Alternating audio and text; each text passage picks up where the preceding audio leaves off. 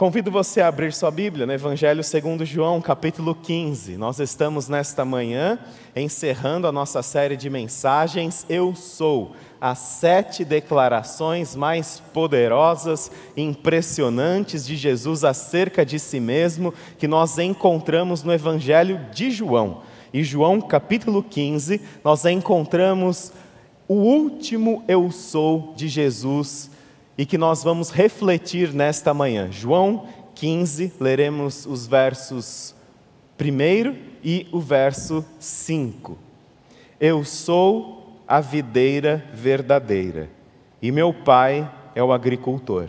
Verso 5. Eu sou a videira, vocês são os ramos. Se alguém permanecer em mim e eu nele, esse dará muito fruto, pois sem mim vocês não podem fazer coisa alguma. Eu sou a videira verdadeira. Que o Senhor aplique a Sua palavra em nossos corações, você pode se sentar.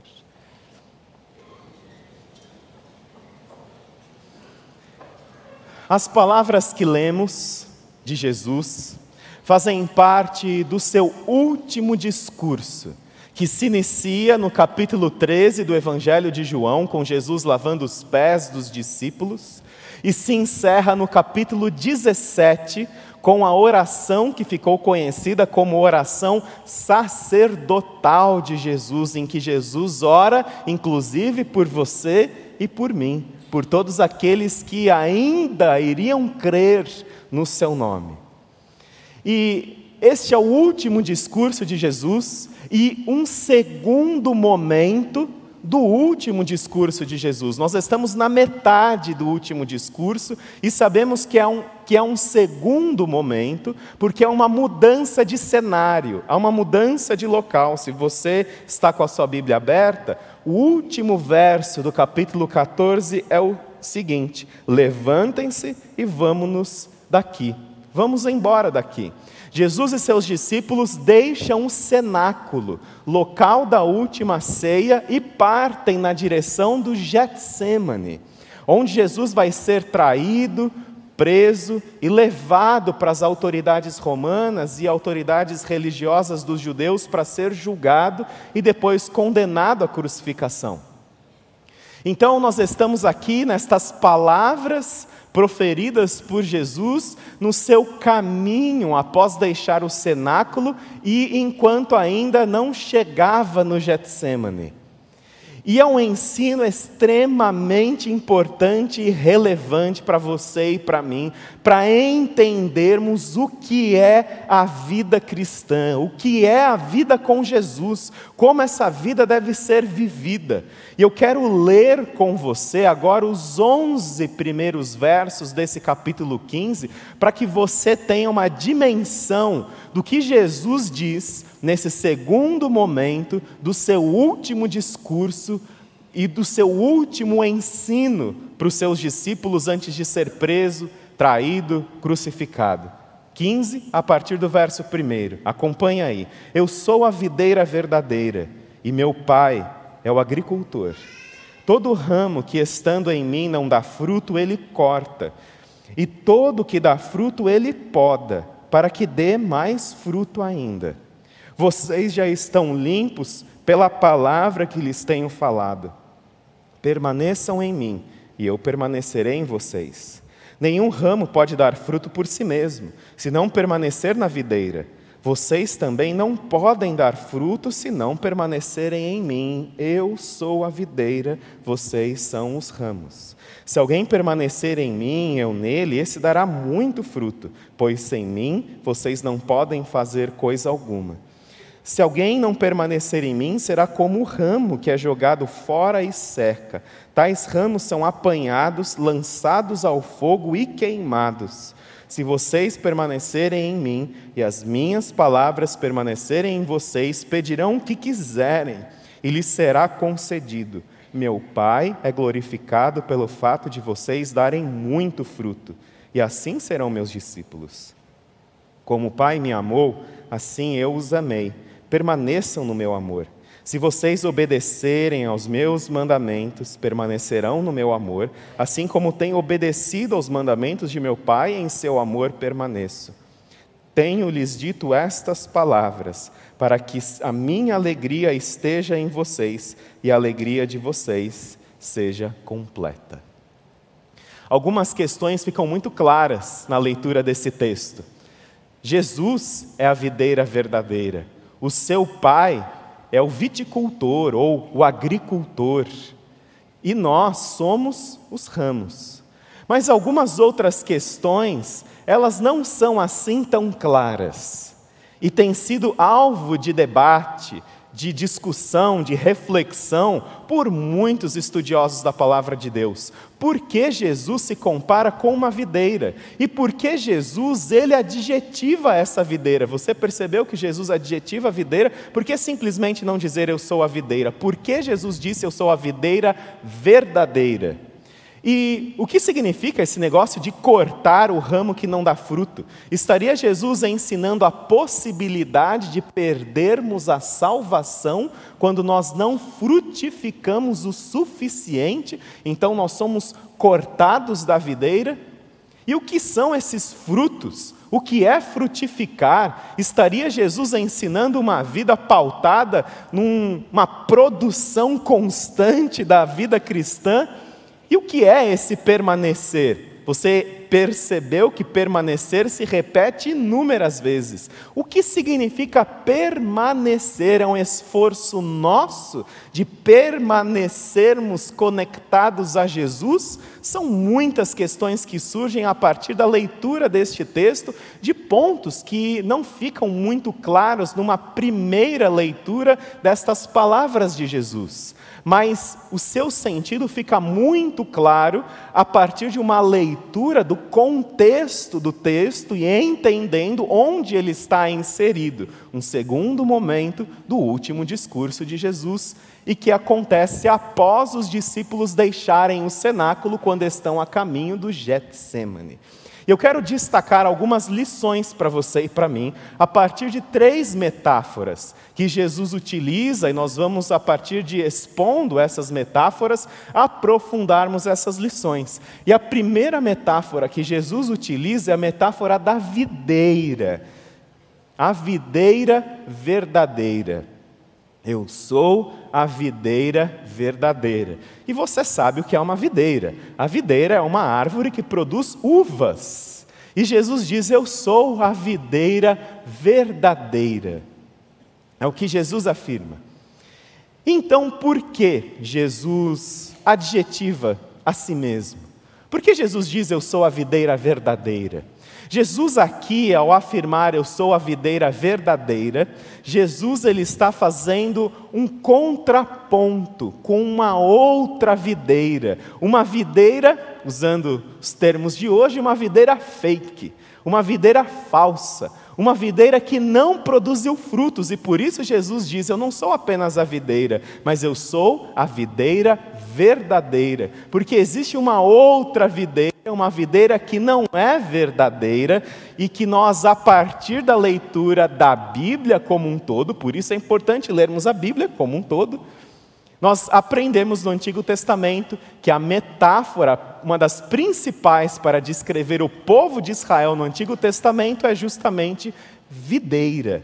E olha só o que o profeta Isaías disse sobre a videira Israel, o povo da aliança de Deus no Antigo Testamento. Olha só. Agora, habitantes de Jerusalém e homens de Judá, julguem entre mim e a minha vinha, a minha videira que mais se poderia fazer por ela que eu não tenha feito? Então, porque só produziu uvas azedas quando eu esperava uvas boas? Pois eu lhes digo que vou fazer com a minha vinha, derrubarei sua cerca para que ela seja transformada em pasto. Derrubarei o seu muro para que seja pisoteada, farei dela um terreno baldio, não será podada nem capinada, espinheiros e ervas daninhas crescerão nela, também ordenarei às nuvens que não derramem chuva sobre ela, pois bem, a vinha do Senhor dos exércitos é quem? fica muito claro aqui. No Antigo Testamento, a vinha do Senhor dos Exércitos é a nação de Israel, e os homens de Judá são a plantação que ele amava. Ele esperava justiça, mas houve derramamento de sangue. Esperava retidão, mas ouviu gritos de aflição. A videira de Deus no Antigo Testamento é o povo de Deus, o povo de Israel, em que se esperava que aquela videira desse frutos, mas aquela videira foi infiel, ela foi idólatra, ela foi imoral, ela não produziu frutos, então ela foi cortada. E é esse o pensamento que nós vemos também no Novo Testamento, porque o apóstolo Paulo, na sua, no maior compêndio teológico de todos os tempos, que é a carta aos Romanos, ele aprofunda esse pensamento de Israel como a videira. E olha só o que Paulo diz em Romanos capítulo 11: se alguns, se alguns ramos foram cortados, e você, sendo oliveira brava, foi enxertado entre outros, e agora participa da seiva que vem da raiz da oliveira, não se glorie contra esses ramos. Se o fizer, saiba que não é você quem sustenta a raiz, mas raiz a você. Então você dirá: os ramos foram cortados, para que eu fosse enxertado. Está certo. Eles, porém, foram cortados devido à incredulidade, e você permanece pela fé. Não se orgulhe, mas tema. E aqui nós temos essa descrição muito clara dessa videira que devia dar frutos, mas não deu frutos e foi cortada. E quando nós olhamos para o texto do Antigo Testamento e essa carta do apóstolo Paulo, fica muito claro que Jesus está fazendo uma contraposição, um contraponto, dizendo: Eu sou a videira verdadeira, pois o pensamento do judeu, inclusive nos dias de Jesus, era o seguinte: Eu sou judeu, sou descendente de Abraão faço parte da aliança abraâmica, logo estou conectado com Deus. Só que Jesus disse: não é bem assim. Eu sou a videira verdadeira. E se você quiser estar conectado a Deus, você não deve estar conectado a Israel, a Abraão, porque eu sou maior do que Abraão. Você deve estar conectado a mim. E isso escandalizou os judeus, pois eles pensavam que pela, pelo sinal da aliança, a circuncisão, por serem judeus, por serem descendentes de Abraão, logo eles estariam automaticamente conectados com Deus. Mas Jesus disse: não, para você estar conectado com Deus, você precisa estar conectado a mim. Eu sou o caminho, a verdade e a vida, ninguém vem ao Pai a não ser por mim. Não existe outro meio.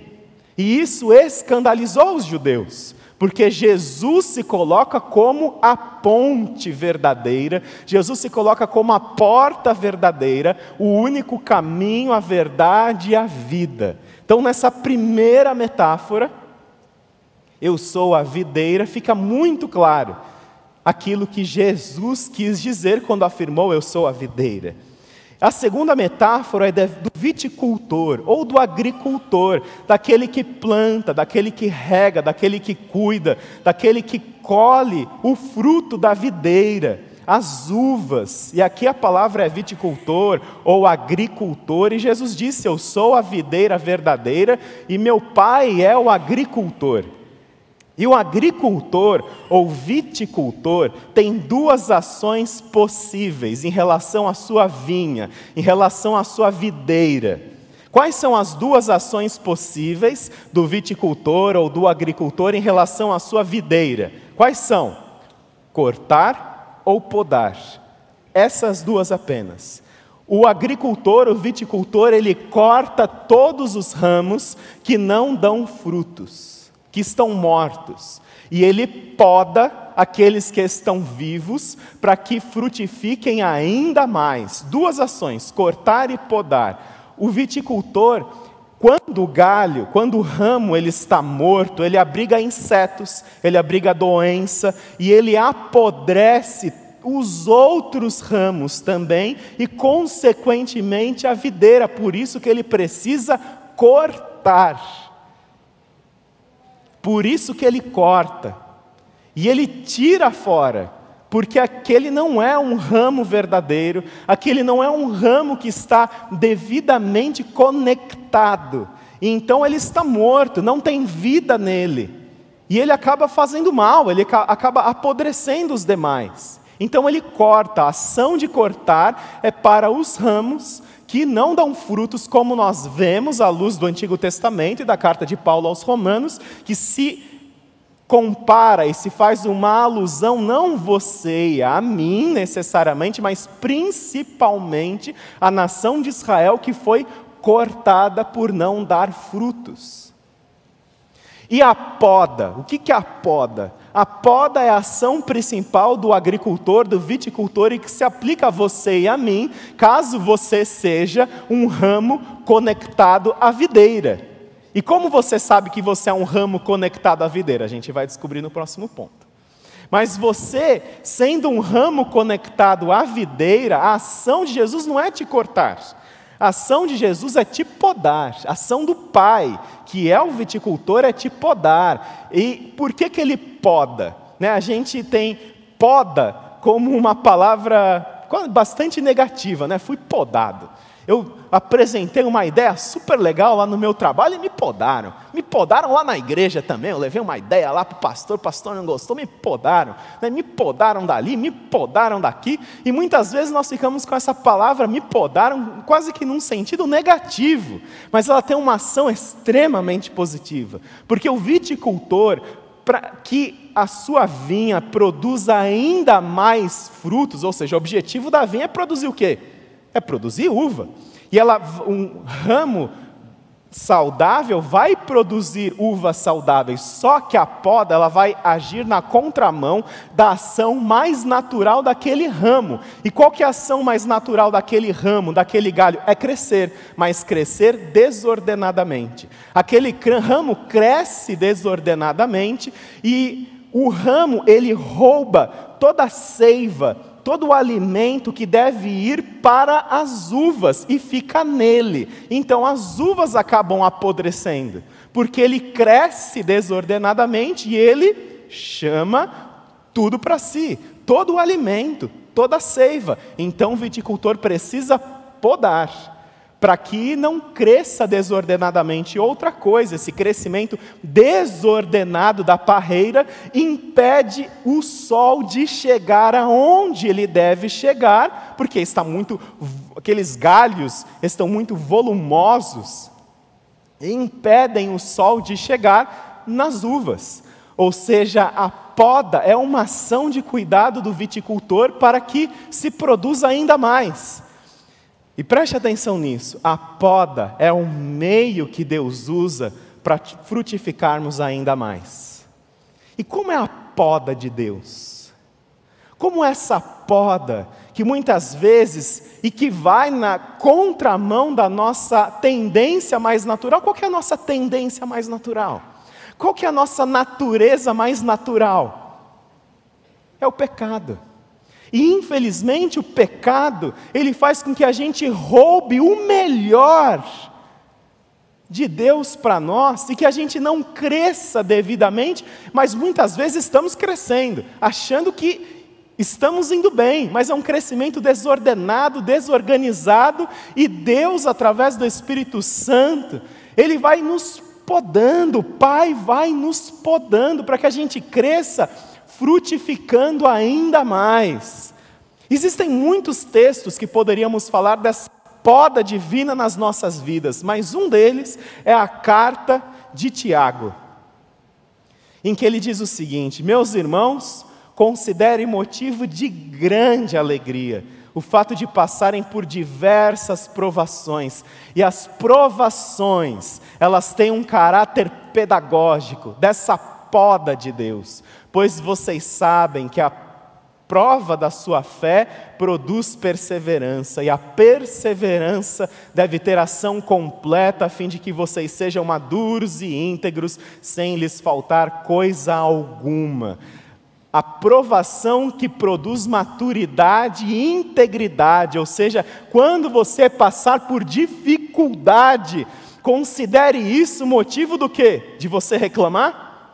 De você se entristecer? de você considerar que achar que Deus te abandonou, que a igreja se esqueceu de você, que você não, sim, você não importa para Deus, que ele está calado, que ele está distante. Quando você passar por provação, e meus amigos, quem aqui não está passando por alguma dificuldade, por alguma provação, considere isso motivo de grande alegria. Sabe aqueles fogos de artifício que você está guardando para a Copa do Mundo quando o Brasil ganhar? Porque estamos animados, né, pessoal? Então, esses fogos de artifício que você está guardando lá para a Copa do Mundo, quando você passar por provações e dificuldades, você solta os fogos de artifício, porque você tem que considerar isso motivo de grande alegria, é motivo de festa. Por quê? Porque é a poda de Deus na sua vida, porque Ele não quer que você cresça desorganizadamente, desordenadamente, Ele quer tirar o melhor de você, porque você até pode crescer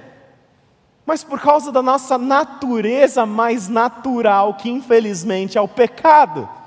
Nós caímos nos vícios, nos recorremos aos velhos maus hábitos, às ações ruins, aos pensamentos indesejados, aos comportamentos de pecado, e isso rouba o melhor de Deus para nós. Ou seja, a poda de Deus são provações, são momentos em que Ele nos molda, e o objetivo é moldar o caráter de Cristo em nós. Você está passando por algum desafio? Você está passando por alguma dificuldade?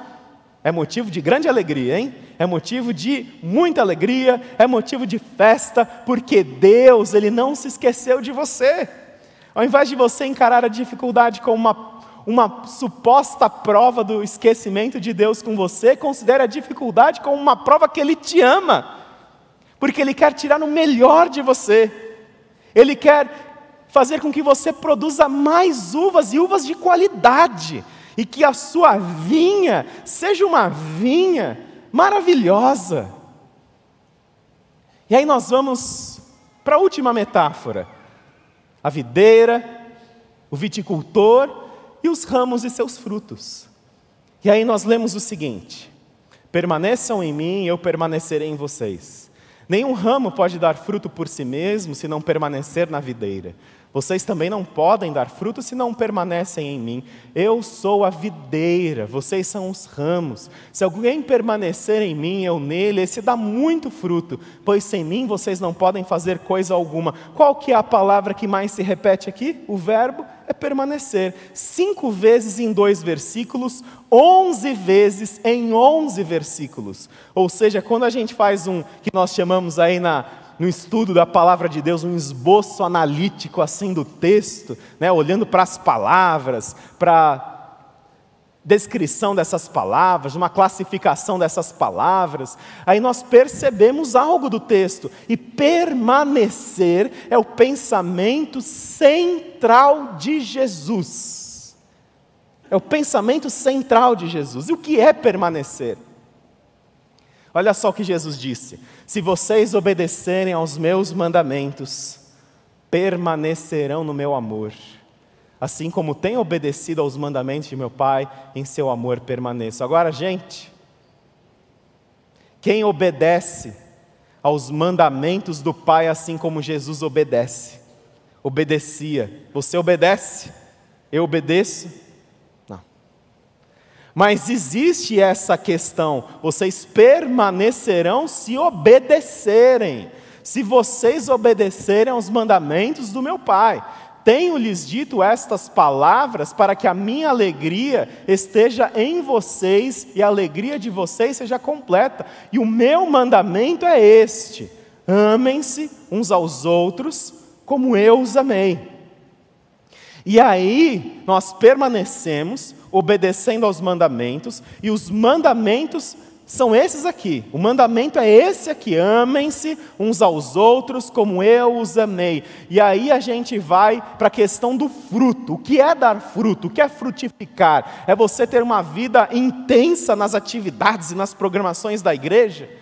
O que é dar fruto? Será que dar fruto é a gente lembrar lá do texto de Gálatas, capítulo 5, que fala do fruto do Espírito, as marcas de um cristão, a qualidade de vida de um cristão? A gente até poderia ir para Gálatas capítulo 5 para falar do fruto do Espírito, mas antes nós precisamos ir no contexto do texto para ver se ele não fala algo e ele fala algo muito claro a respeito do que é dar fruto. Pois Jesus disse: Vocês permanecerão em mim se vocês me obedecerem os meus mandamentos, e meu mandamento é esse aqui: amem-se uns aos outros como eu os amei. Jesus está dando um novo mandamento. Jesus está colocando um novo mandamento. O mandamento antigo era qual? A lei e os profetas. Ame o Senhor teu Deus sobre todas as coisas e ao teu próximo como a ti mesmo. E nós ficamos repetindo esse ame ao seu próximo como a ti mesmo toda hora, todo instante, para dizer da qualidade do nosso amor em relação ao nosso próximo. Aí nós inventamos até umas coisas assim. Nós falamos antes de amar o próximo, nós precisamos nos amar. E esse é um mandamento, né? Nós temos que amar o nosso próximo como a nós mesmos. Jesus falou assim: a referência do amor ao próximo não é mais, presta atenção, não é mais o amor a si mesmo. Essa é a lei e os profetas, pessoal. E eu cumpri a lei. Agora eu te dou um novo mandamento. Você tem que amar o seu próximo não como você se ama. Você tem que amar o seu próximo como eu amei o seu próximo. Você tem que amar o seu próximo como eu os amei. Ou seja, o fruto, o mandamento, aquilo que sinaliza a nossa permanência na videira, é a qualidade do nosso amor uns pelos outros, a maneira como Jesus nos amou. Não tem como escapar. John Stott disse que é pela qualidade do nosso amor que Deus se faz presente. E aí, meu amigo, como você tem amado as pessoas? Como você tem amado até aqueles que você assim não se identifica tanto? Jesus disse: amem os seus inimigos e orem por aqueles que os perseguem.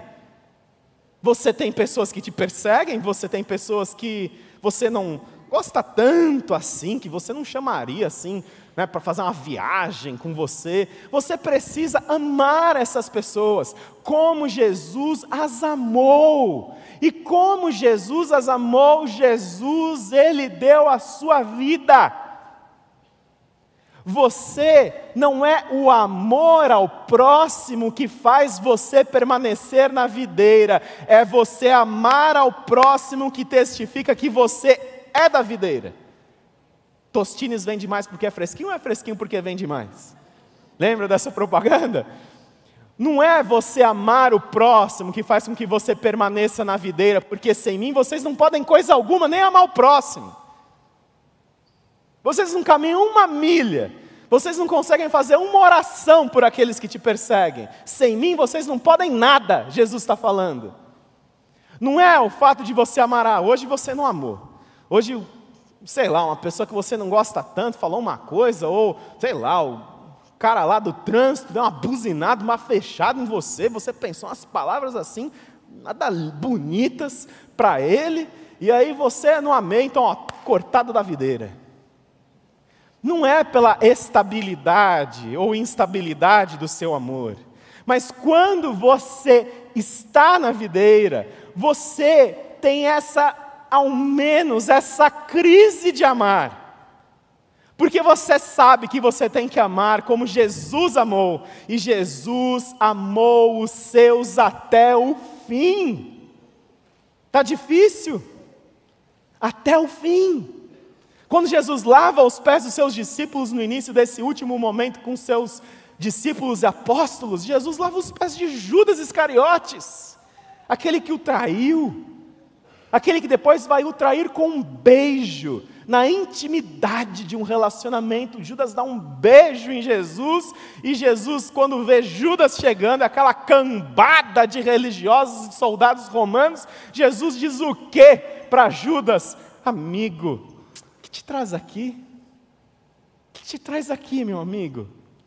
Ah, ele sabia que Judas estava indo lá para atraí-lo com um beijo. Com a proximidade que Jesus deu para ele, agora ele usava contra o próprio Cristo, mas mal sabia Judas que isso fazia parte da soberania de Deus. Ou seja, o meu apelo para você nessa manhã, ao encerrarmos essa série do sete Eu Sou de Jesus, é você olhar para a qualidade do seu amor pelo seu próximo. Você tem amado, amar o próximo não como a si mesmo. Não é isso. É amar o próximo como Jesus nos amou, os amou, e esse é o seu amor.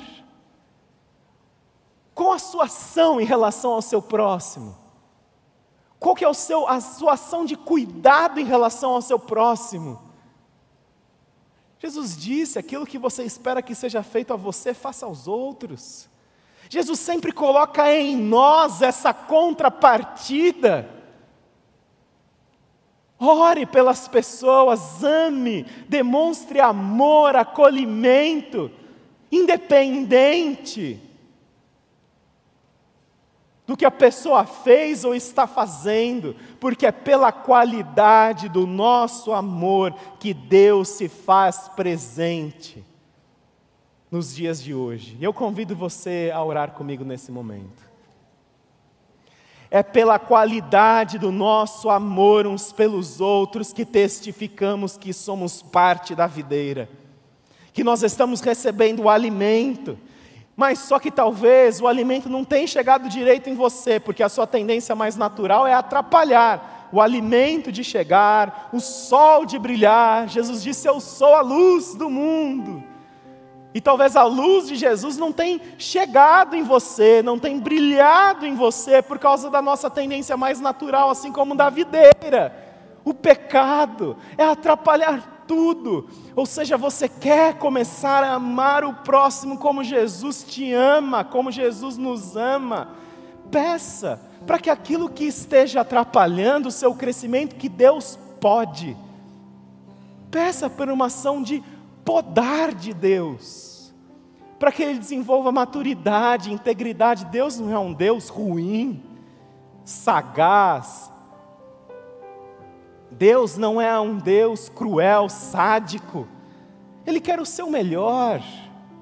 Então peça para que essa poda de Deus remova pecados da sua vida, porque senão você vai crescer desordenado. E aí o seu crescimento desordenado vai fazer com que você não produza uvas tão boas, com que o próximo não seja amado tão intensamente. O pecado atrapalha tudo, a nossa tendência mais natural atrapalha tudo. E nessa manhã eu quero que você renove o seu compromisso com Jesus, com o Senhor da vinha, com o viticultor, com aquele que é a videira verdadeira, dizendo: Senhor, se há algo que atrapalha o teu amor de fluir através de mim para as outras pessoas, que o Senhor pode nesta manhã. Essa é sua oração? Se essa é sua oração, coloque aí seu coração diante de Deus. Peça isso para o Senhor. Que a poda aconteça e que você seja um ramo vistoso, bonito, que produz uvas saudáveis, conectado à videira verdadeira. Jesus, obrigado, porque o Senhor é a videira verdadeira e ajude-nos, Pai, a permanecermos no Teu amor, pela ação do Teu poder em nós, porque permanecer no Teu amor não é uma ação exclusiva nossa, mas é do Seu cuidado conosco, porque sem o Senhor nós não podemos nada nem permanecer. Que o Senhor continue cuidando de nós, para a glória do Teu nome. Amém.